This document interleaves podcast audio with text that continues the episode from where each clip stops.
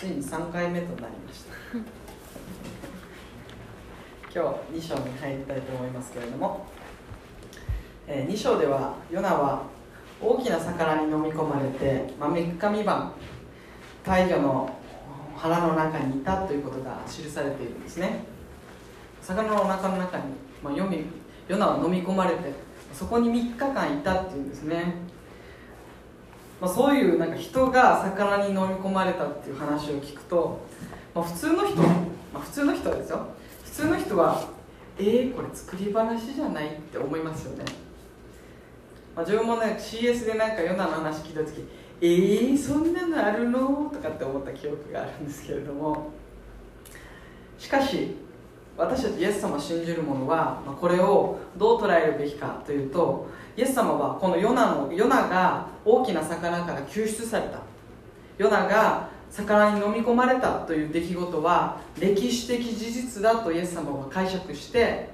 マタイの福音書12章で語っているんですね。つまりこれは事実起きたことだとイエス様が、まあ、そう証言してるんですね。なので私たちはそのこのヨナ書2章の記事をそのまま信じるもの信じたいと思うんですね。歴史的事実としてこのことが起こったんだということを信じたいと思います。まもしこのヨナの出来事を否定したりまたこれ作り話でしょというふうに解釈するとしたら私たち恐ろしいことをすることになる。それはどういうことかというとイエス様の解釈よりも自分たちの解釈を上に置くというまあすごいことをすることになるんですね。私たちはイエス様が歴史的事実として語られた。ということを根拠にこのヨナ書2章今日の箇所ですね。が本当にそのまま事実として起こったんだというふうに信じてまたこのことを通して今日神様が私たちに何を語りたいのかということに共に耳を傾けていきたいなというふうに思っています。このような今今さっきイエス様が事実として語ったっていうお話をしたんですけれどももう一つ面白い根拠がよく、まあ、このメッセージの中で言われるんですね。それは、まあ、どういうお話かというと待ってくださいね、えー、1891年にアルゼンチンの東にあるフォークランド諸島っていう島があるんですね。でそこで、えー、クジラを捕まえていた、まあ、つまり捕鯨ですね。捕鯨をしていた際にクジラが暴れてしまって2人の人が海に落ちたそうです。そして1人は後で遺体となって発見されるんですね。しかしもう1人は行方不明となりました。でその後漁師たちが全長16メートルのマッコウクジラを釣り上げたんですね。でそしてそのお腹を開けてみるとなんと行方不明になっていたもう一人の人が入っていたんですね。でそしてその人は気を失っていて、えー、行方不明になってからなんと36時間後に彼はお腹の中から発見されるんですけれども彼は気を失っていてで胃酸によって、まあ、少しこう皮膚とかはただれていたけれども生きていたっていうんですね。で彼の名前はジェームズ・バートリーという人でウィキペディアに調べるとちゃんと出てくるんですね。面白いですよね。この事件は当時アメリカの新聞にも取り上げられて「現代のヨナ」というタイトルで、まあ、新聞に出たそうですね。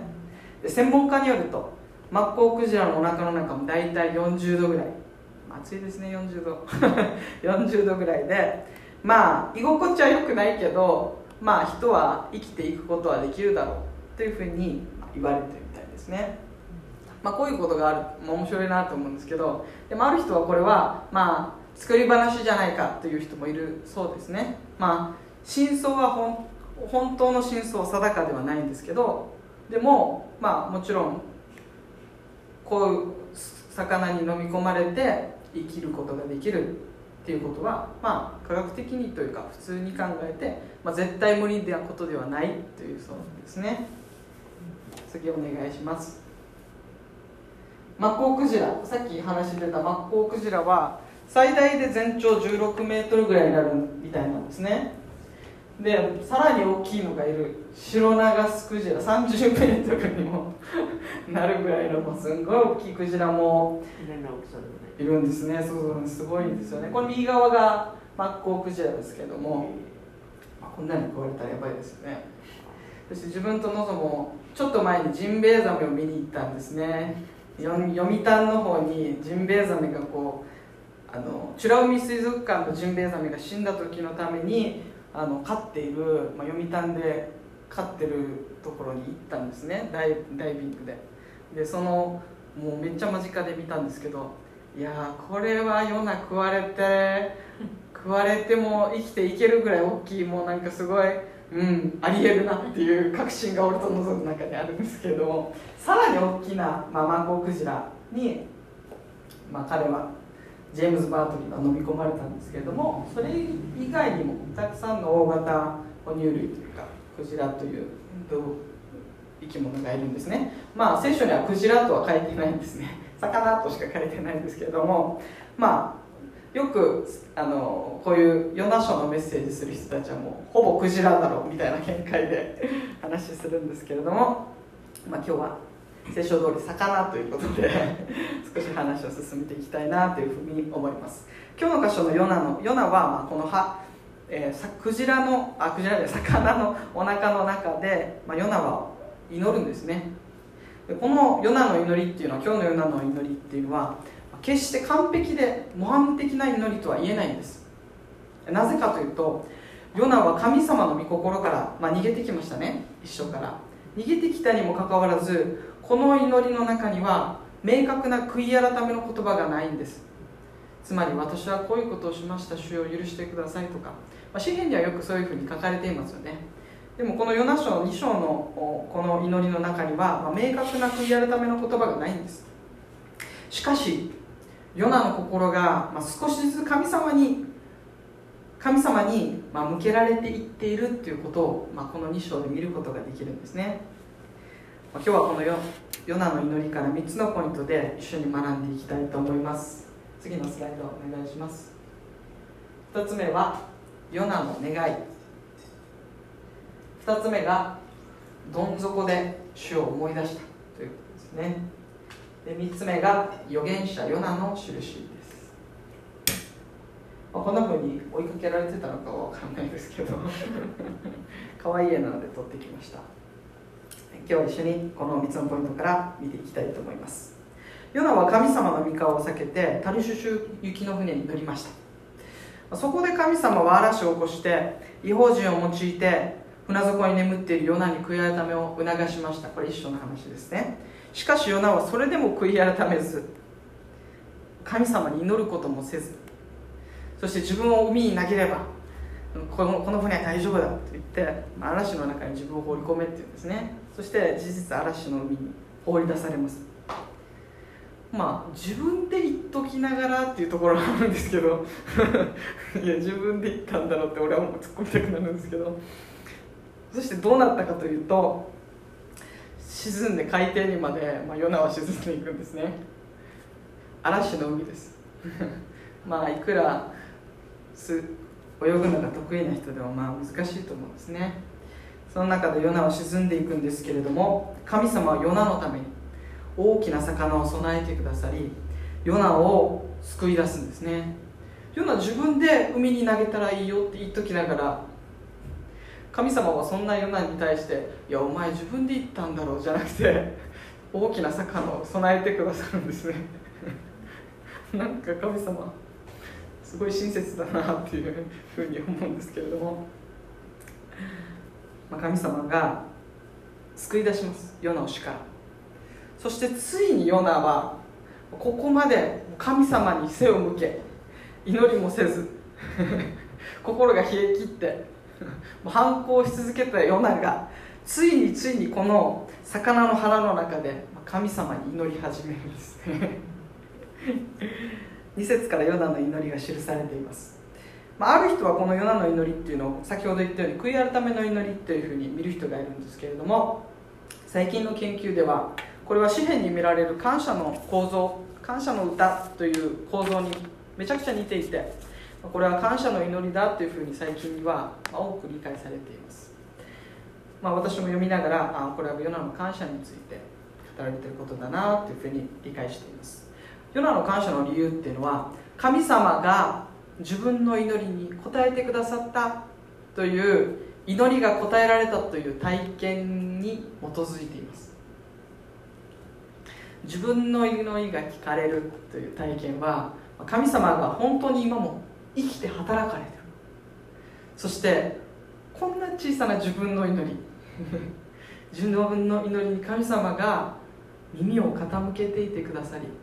またそんな小さな自分の願いに神様が関心を払っているくださっている。そして関心持ってるじゃなくてその祈りに応えてくださる。神様を知る経験になるんですね。この経験は私と神様と個人的な生きたつながりっていうのを自分たちの内側に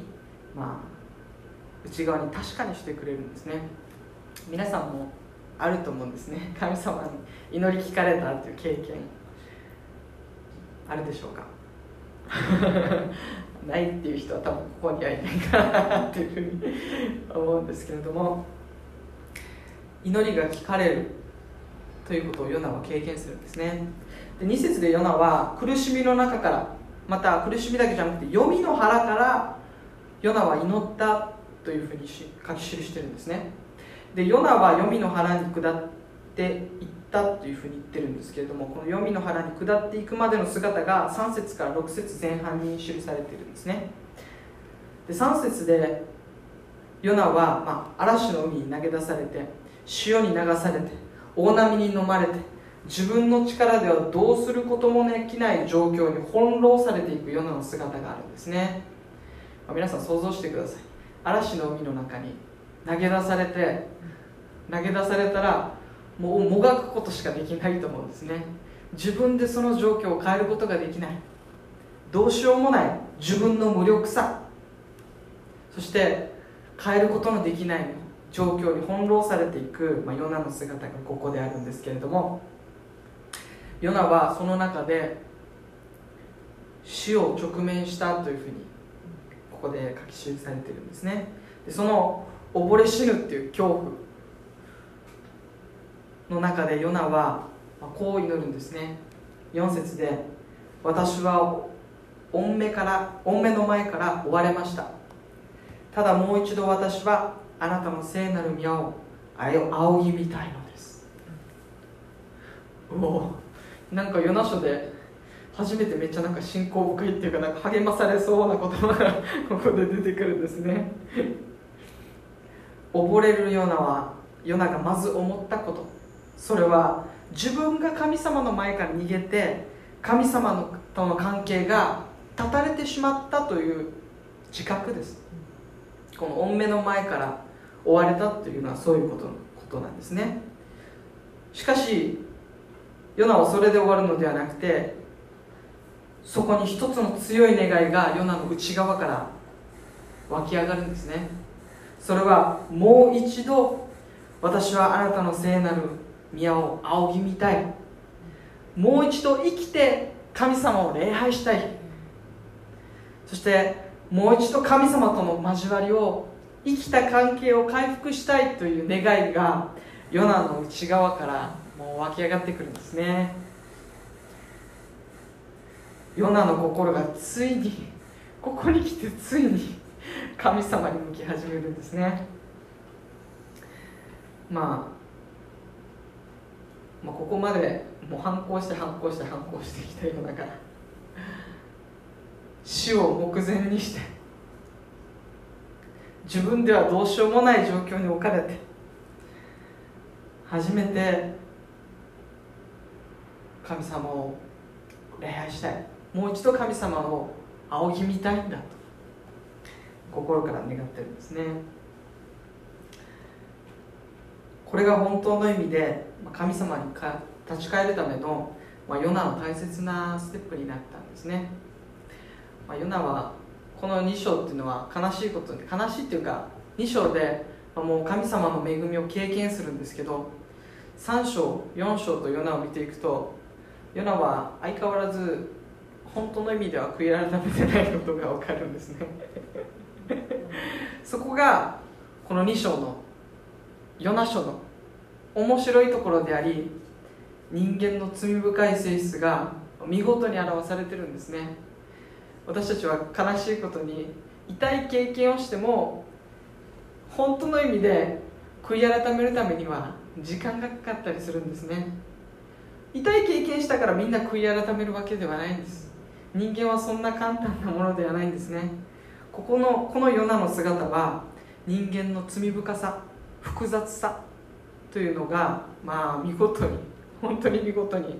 表されてるんですね。主を感謝しますと言いながら自分の非を認めようとしない。神様自分はこれをしてしまいましたというごめんなさいがないんですね。ありがとうはあるんだけどごめんなさいがない。という姿がここの姿なんですね。だからといって神様は「お前ごめんなさい言ってないだろう」っていうふうにヨナを責めてるわけではないんです。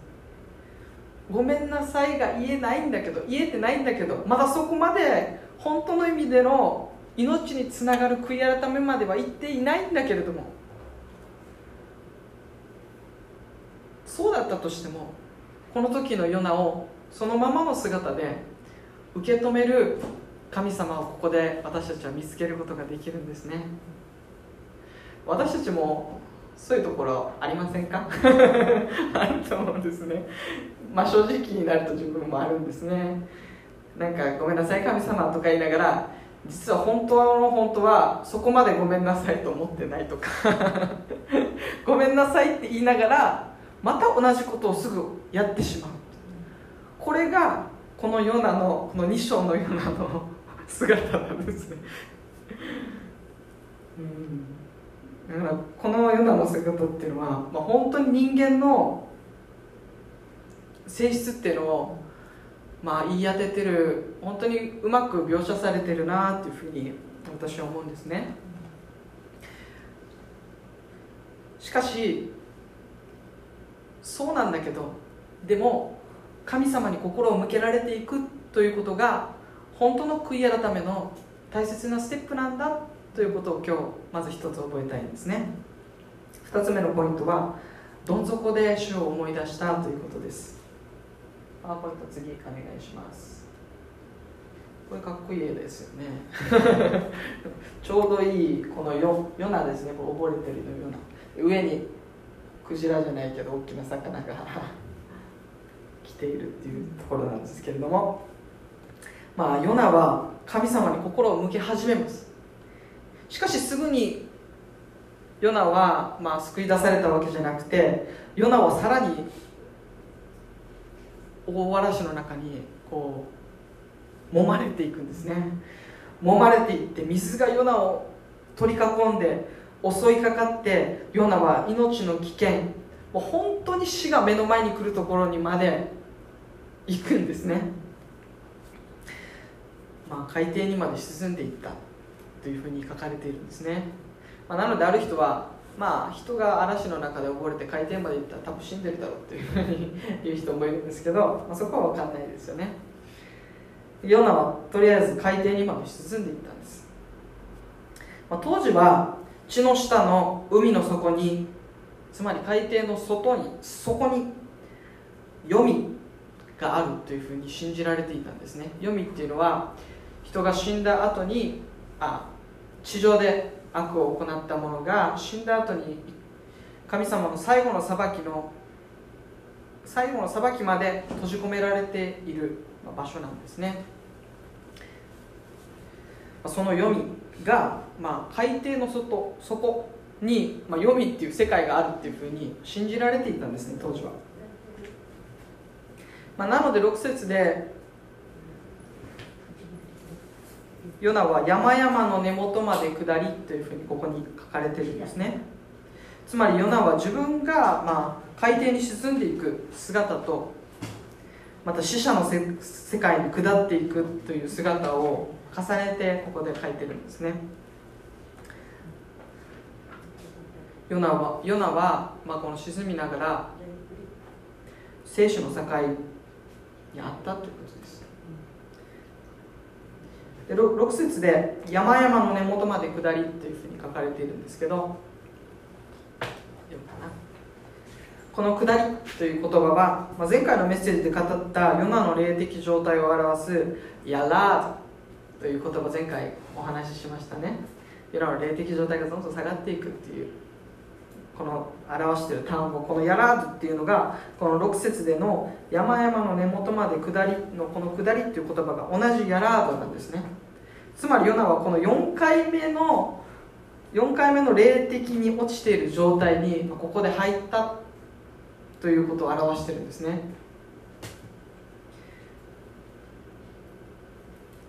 落ちるところまで落ちたということです。もうここの先はないんだと。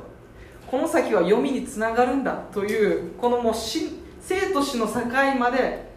もうどん底まで落ちきった。ということをここで表しています。しかしそんなヨナを救い出したのはヨナが仕えている神様ご自身だったんですね。もう何の希望もなくなってしまったと思ったその時に神様は大きな魚を通してヨナを救い出してくださるんですね。私たちももう希望がないともう何の助けもないとヨナのように思う時に思ってしまう時もあると思うんですね。でもそんな時だとしても希望は救いは主にあるんだ。主が私たちの思いかけない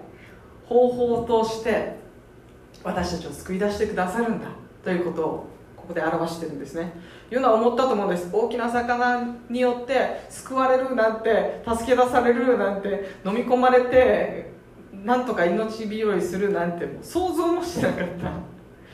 しかし神様はとってもユニークな方法でヨナをそこから救い出すんですね。ヨナは神様に背を向けて神様から離れてまた神様から離れただけじゃなくてイスラエルからも離れて船で逃げて海に投げ出されてまあもう自分でやって自業自得みたいなところも少しあるんですけれどもそんなもう落ちるところまで落ちて命の危機を感じるその最悪の状況の中でヨナがあることに気づくんですね。それは自分の魂が衰え果てていること。霊的に自分がどん底にあることをヨナは実感したんです。そのことがすみませんね。そのことが書かれているのが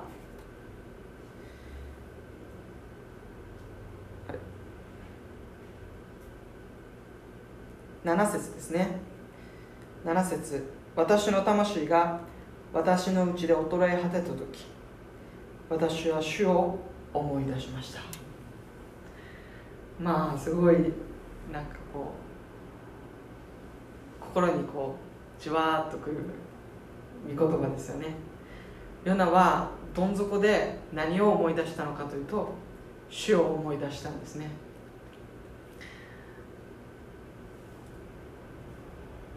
そして主を思い出しただけじゃないんです。何を思ったかというと自分自身が神様から遠く離れてしまって悲劇的な状態にあるんだということを痛感してだからこそ神様のもとに帰ろうとするヨナの姿がここで表されているんですね。このヨナの姿っていうのはイエス様が例え話で語った宝刀息子の話にもめちゃくちゃ似てるんですね。本当息子もそうですよね。お父さんお父さんの財産を持ってお父さんに背を向け遠い国に行ってもうの財産を使い果たしてもう自分が何者かにもな何者かになったかのように振る舞って財産を使い果たして彼は挙句の果てにどうなったかというと豚の世話係して世話しただけじゃなくてその餌をも食べたいと思うほどもう惨めな状態になった時に元息子は我に変えるんですね。今日のこのヨナの姿とめちゃくちゃ似てるんですね。私自身もあ我に返ったなって我に返ったっていうこの言葉がピタッとくる経験っていうのがまああるんですね、まあそれはちょっと恥ずかしい話なんですけど 私がまあ飲酒運転で捕まってしまってまあもうなんだろうな悪いことしてるにもかかわらず、まあ、自分は悪いことしあたかもしてないような なんか別にそんなのいいんじゃないみたいな なんかこうそういうもうひねくれ二重三重にひねくれているようなタイプだったんですけれどもその時にお父さんとお母さんと、まあ、マミ家族の家族によってまあ私自身もあの時我に返ったなというふうに思わされるんですね。なんかだからヨナの姿にものすごい親近感を覚えるという。ああ自分もどん底の中で我に返ったんだなと。思うんですね。皆さんはどうでしょうか。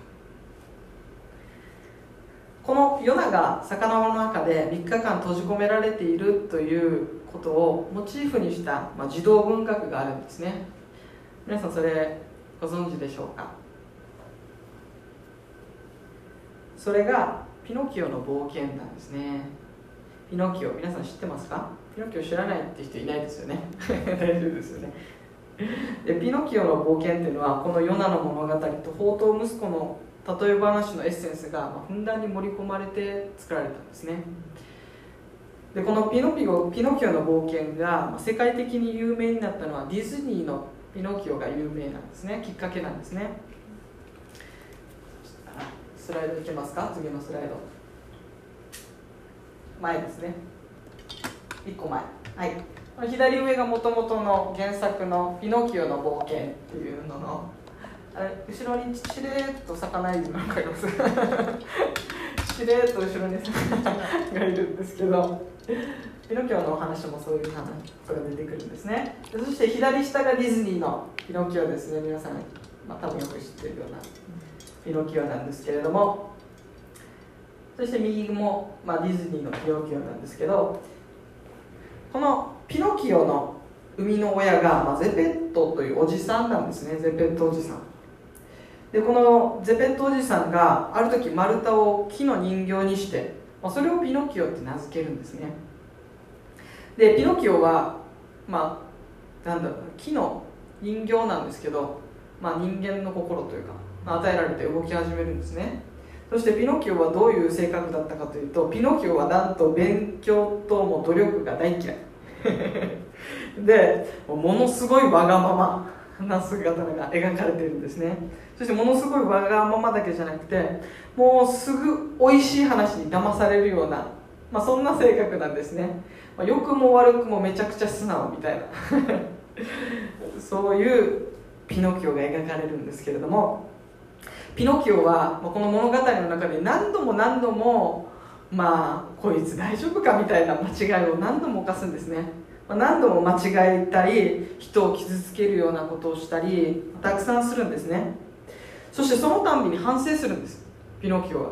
うわまたやっちまった。これをもう次しないこうって言うんですけれども何度もその反省をすぐに忘れてピノキオは悪い方向にどんどんどんどん進んでいくっていうストーリーなんですね。しかしそんなピノキオに対してゼペットおじさんは何度もピノキオに裏切られるんです。ゼペットおじさんしかしゼペットおじさんは無償の愛でピノキオを愛し続けるんですね。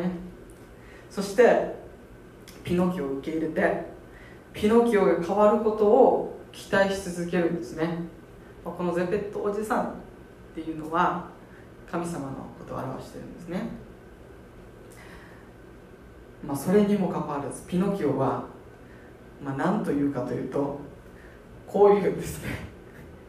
悪いことするって楽しいよねとか言うんですね。もうやばいやつですよね。こいつやばいっていう感じなんですけど。本当にディズニーかなと思うぐらい悪いことするって楽しいよねと言って、まあ、遊びほうけるんですね。まあちょっと昔の俺みたいだなって思ったんですけど悪いすることをするって楽しいよねって言うんですねピノキオは、ま、するとピノキオはどうなるかというといつの間にかピノキオの耳がロバになるんですね。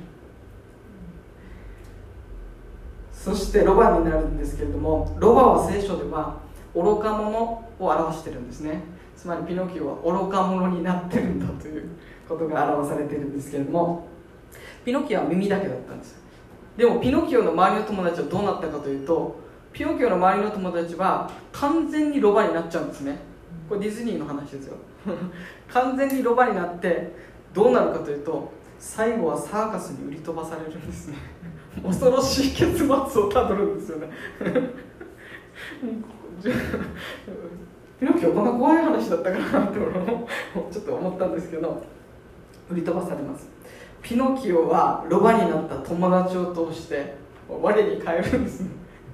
やばいこのままではやばいって思うんですね。そしてピノキオはどうするかというとゼペットおじさんのもとに帰っていくんですね。そして紆余曲折あって、まあ、ピノキオは変えられていくんですけれどもこのピノキオの姿っていうのは私たち人間が神様の愛に応えようともせずまたどこまでもわがままで自己中心的で悪に悪を楽しんでしまう人間の罪深い姿を、まあ、表しているんですね。しかしそんなピノキオの生き方が変わる決定的な出来事が描かれるんですね。それがゼペットおじさんがクジラに飲み込まれたということを知るんですね。ゼペットおじさん大好きなゼペットおじさんがクジラにこう食われるんですね。そしてピノキオはどうしたかというとその大切な存在であるゼペットおじさんを救い出すためにこのクジラにのお腹の中に入っていくんですね。そして最終的にはゼペットおじさんを救い出すんですね。これがそのシーンですね。ピノキオが耳がロバになってるの分かります？こう ロバになってるんですけれどもそのピノキオが、まあ、変わっていく。その出来事っていうのはまさにピノキオが大切な存在であるゼペットおじさんを失いかけた時にピノキオの生き方が変わり始めるんですね。ヨナに共通することっていうのはヨナもピノキオもまあ、ピノキオは聖書の話じゃないんですけども ヨナのピノキオも大切なものを失いかけた時またそれと同じようにたくさんのものを失った時に初めて気づくそして初めて生き方が生き方を変えなければならないんだということに気づかされていく。これはピノキオっていうこうディズニーの話でありながらも、まあ、聖書に基づく話。なので、まあ、ここに本当に一つ真理が含まれているなというふうに思うんですね。ヨナは命以外のものを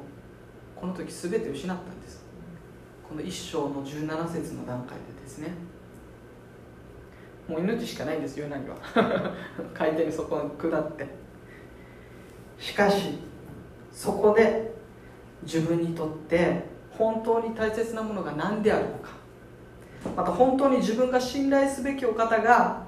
誰であるのかということをヨナは思い出すんですね。そして神様はそんなヨナを救い出すんですね。一章三節でヨナは神様の御顔を避けるところから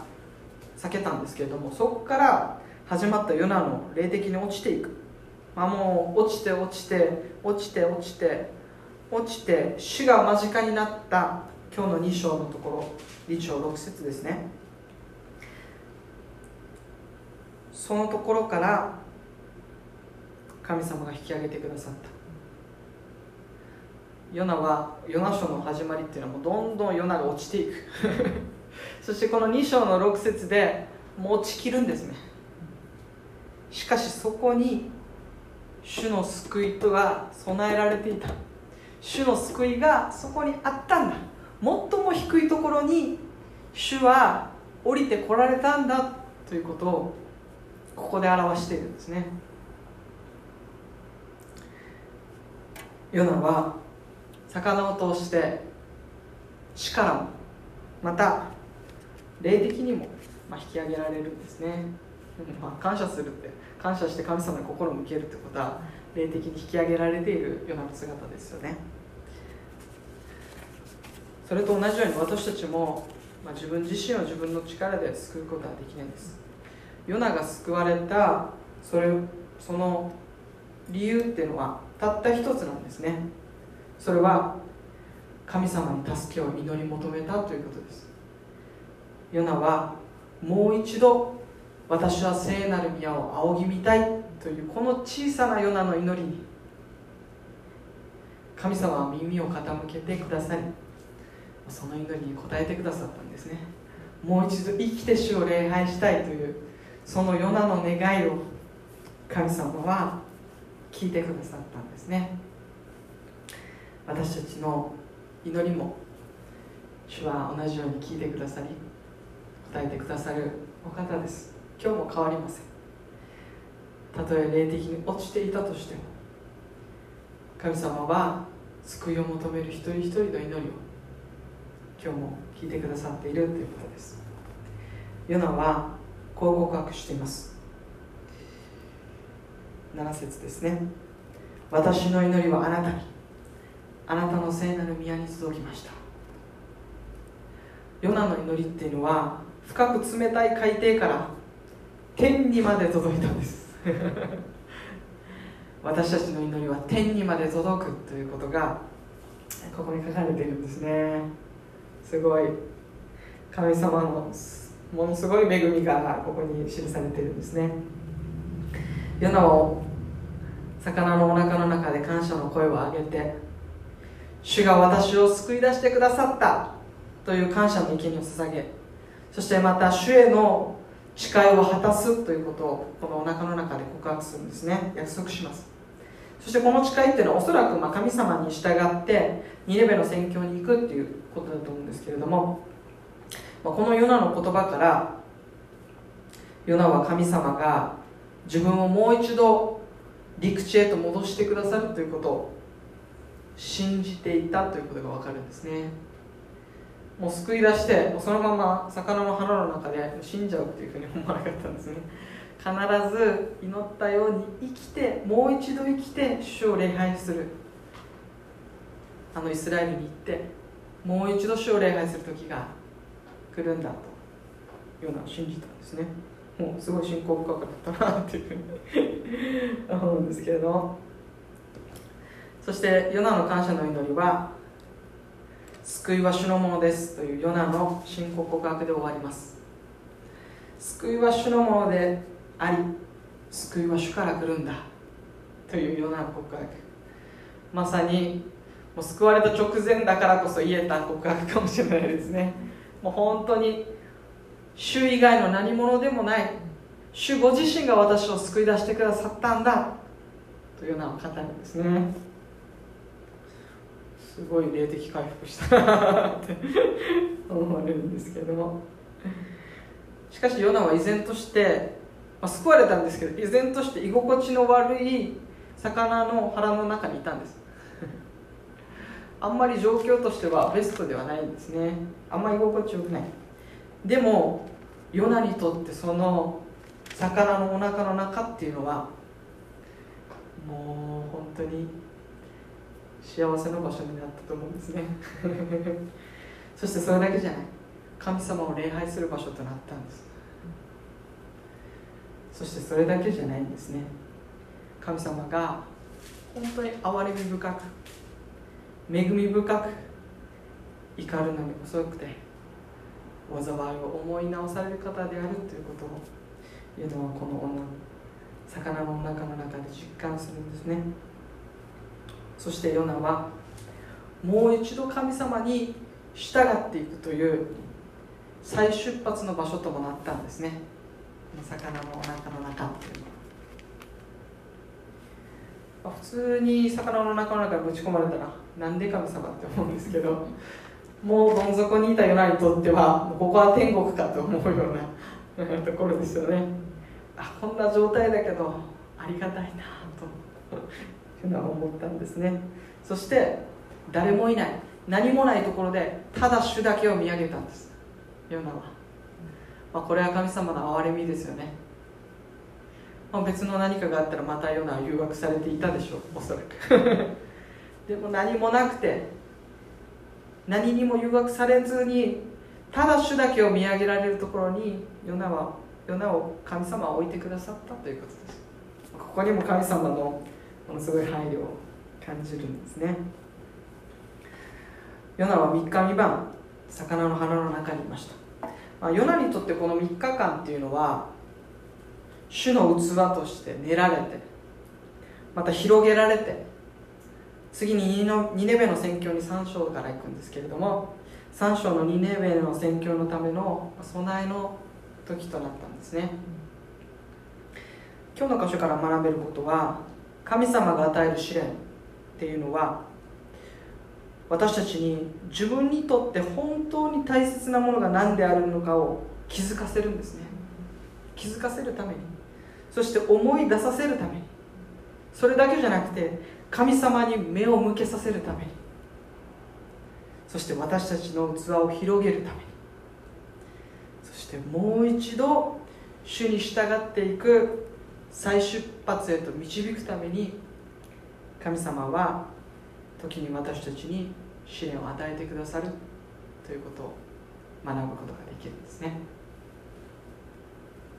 まあ、全部が全部そうではないですけどね。時に神様はそうなさるということです。ヨナの感謝の祈りに対して神様はどう応答したかというと大きな魚に命じてヨナを陸に吐き出させるんですね。ヨナは再び陸地に立ちます。しかしそのヨナっていうのは以前のヨナとは違うんです。神様の御顔を避ける以前のヨナではなくて神様の憐れみと恵みによって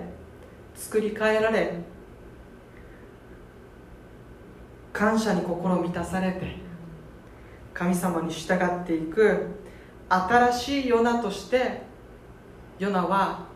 再び神様に陸地に立たされるんですね。ヨナは預言者として霊的によみがえりまた神様を信じる者として新しく作られたこのヨナの姿っていうのはまさにイエス様の復活を表しています。最後のポイントですね。預言者ヨナの印。ヨナは、まあ、大きな魚を通して今日の箇所で死から救い出されるんですけれども3日未満、まあ、大きな魚の鼻の中にいたんです。しかし3日目に再びそこから出て生きて地上に現れました。ヨナですね。この預言者ヨナの経験はメシアの印でありイエス様の復活を表すものなんですね。パワーポイント次ですか？イエス様はマタイの福音書で12章36から41節でこう語っているんですね。皆さん一緒にお読みしましょう。せーの。しかしイエスは答えられた。悪い会員の時代は印を求めますが印は与えられません。ただし預言者ヨナの印は別です。ヨナが3日3晩大魚のお腹の中にいたように人の子も3日3晩死の中にいるからです。2レ目の人々が裁きの時にこの時代の人々と共に立ってこの時代の人々を罪ありとします。2レ目の人々はヨナの説教で悔い改めたからです。しかし見なさい。ここにヨナに勝るものがあります。まあ、イエス様はこう語ったんですね。ヨナのあの経験っていうのはまさに救い主メシアである印イエス様の復活を表すものなんだと。イエスも語られるんですね。イエス様は事実この地に来てくださり十字架にかかり墓に葬られ読みに下り3日三晩血の中にいました。しかし3日目によみがえって墓から出てきて再び生きて地上に現れてくださいました。まさに、まあ、ヨナとイエス様がかぶるんですね。ヨナはヨナよりもさらに優れたイエス様の雛形だというふうに描かれているんですね。6節後半でヨナは主が私を滅びから引き上げてくださって救い出してくださったというふうに告白しています、まあ、今日私たちもヨナと同じように告白したいんですね。私たちも以前は滅びに向かっていたんです。よく勘違いするのがイエス様を信じないと滅びるよ滅び地獄に行っちゃうよっていうふうに言う人がいるんですけれどもそうじゃないんですね。実は私たちはみんな滅びに向かっていたんです。滅びに向かっていたはずの私たちをイエス様が救い出してくださったんです。なのでイエス様信じないと滅びるじゃなくて今もうすでに滅びに向かってる。イエス様を信じることによって救われるんだというのが聖書が語っていることなんですね。私たちも以前は滅びに向かっていました。しかしそんな私たちのために神様が救い主イエス・キリストをこの地に使わし私たちの罪の身代わりに十字架にかかって死んで3日未満血の中にいて最も深い読みにまで下られてそしてそこから3日目によみがえったんですね。そして救いの道をイエス様は開いてくださいました。そして私たちをイエス様の十字架と復活を信じる者としてください。その信仰を与えてください。滅びから引き上げてください。罪を許してください。ヨナのようにまたピノキオのように。虚しい心を感謝で満たしてくださったんですね。そして主に従っていく新しいものへと作り変えてくださったということです。ヨナと同じように私たちもまた主が私を滅びから引き上げてくださった。主が私を救い出してくださったんだと。告白したいんですね。私たちもヨナのように滅びから救われた感謝で心を満たされてそしてその感謝が祈りとしてまた賛美としてまた礼拝として私たちの日常生活にあふれ流れていくことを願っています。今週1週間も私が滅びから救われたんだということを思い起こしてそして私たちの心をその神様の恵みと感謝でいっぱいに神様がしてくださって今週1週間歩んでいくことできますように聖霊様がそう導いてくださると信じます。お祈りします。愛する天のお父様あなたの皆を褒めたたえます。神様今日はヨナが海の底まで沈み。しかしそこで主を思い出して神様あなたがヨナの祈りに応えてくださり救い出してくださったことを見ました。神様私たちもまたあなたに背を向け滅びに向かっていた私たちをあなたが救い出してくださりイエス様と十字イエス様の十字架と復活によって引き上げてくださったことを感謝します。滅びから救われたこの私たちの感謝の原点に今週1週間浸りまた帰り続けその感謝を動機として私たちの日常生活が感謝で神様への感謝へと感謝で満たされていきますように。セルさんもどうぞ今週1週間私たちにイエス様の十字架をと復活を指し示し続けてくださり私たちの心を感謝で満たして